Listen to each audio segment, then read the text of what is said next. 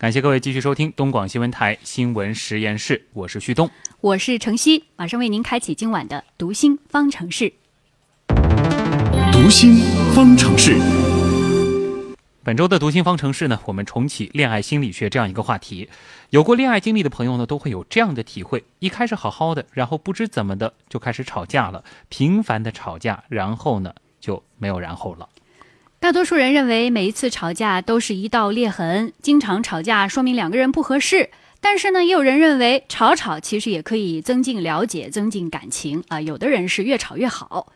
那么，如何吵架才能越吵越好、越吵越亲密呢？我们的编辑叶星辰采访了国家心理咨询师、职业培训专家讲师张华。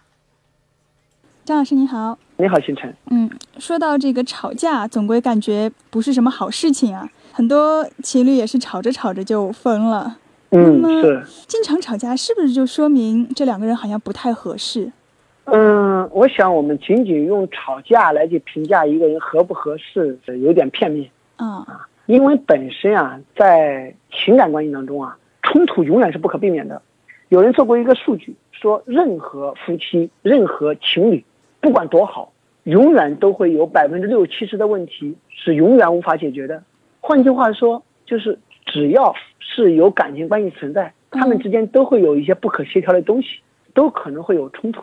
嗯，所以吵架不是影响一个人感情的因素，是会不会吵架。用什么样的方式吵架是影响一个人感情关系的最重要的因素？会不会吵架？对，因为你只要是亲近的关系，它都会有冲突。嗯，我们开句玩笑说，你的嘴巴从来没咬过你的耳朵吧？为什么？因为他们俩离得远。啊，但你嘴巴总是咬舌头，离得近，因为他们俩很近。嗯，他们俩很密切，所以只要亲近，就一定会有冲突。吵架从来不是影响两个人感情的一个最重要的因素。但是会不会吵架很关键。对，怎么样是会吵架呢？那么这里就提到说，引起吵架的事情啊，往往都是双方比较在乎的事情。你看，很多人都说，我跟你说多少遍了，你怎么就不听？其实，在这个过程当中，他吵的全都是当事人非常在乎的东西。你看，你不在乎对方，你根本不会对方吵。对，我们在给别人做心理辅导、家庭关系辅导的时候，我们还说，当两个夫妻还在吵架，就说明这俩人非常有得救，因为彼此很在乎，不在乎他不会吵。不吵了也就没救了。对，当两个人已经冷漠到我懒得跟你吵，我不屑跟你吵，那这个时候双方在乎的东西越来越少了，夫妻间也就没有挽救的余地了。那所以在吵架当中，你能不能去看到他吵架背后他在乎的东西是什么？我们并且在一定意义上去满足他，这对我们每个人来讲非常重要。也就是说，你重复跟我吵，重复跟我吵，因为这个事情吵了很多遍了。你有没有从每一次的吵当中看到对方背后是需要什么才跟你吵？总是说你怎么回来那么晚？总是说你怎么不给我打电话？怎么不给我发信息？其实这个背后可能是想告诉你说，我可能没感觉到被你爱，我可能没感觉到被你尊重。我们很多时候为什么会因为鸡毛蒜皮的小事去吵？通常都不是因为事情本身，而这个事情让我感受到你对我的一种不尊重、不接纳、不爱或者不理解或者不在乎。所以，如果我们通过吵架能够看到对方最在乎的东西是什么，可能我们就能够更好的去满足对方这样一种需要。那这个时候，这种架吵的就非常有质量。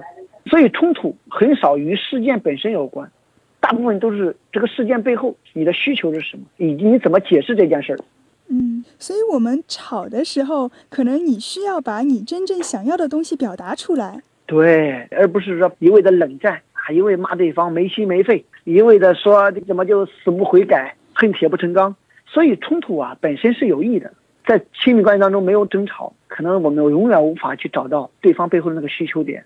吵架也是一种沟通的方式，对。但是不管怎么说，这种沟通方式还是比较激烈的。嗯。经常吵是不是总归也会有点伤感情啊？是呀，所以我们如何合理的去控制这种冲突的频率？在冲突发生的时候，如何去应对，可能也蛮重要的。因为可能多数人吵架都不会停留在原来的事件上，吵不了几句就会把把过去啊 旧账翻出来，把个过去若干年的问题都重新拿出来揭伤疤，所以就把问题放大化了。嗯，所以吵架它可能并不绝对是一件坏的事情，它可以帮助我们更好的去沟通，达成一致，也能够了解彼此的一些感受。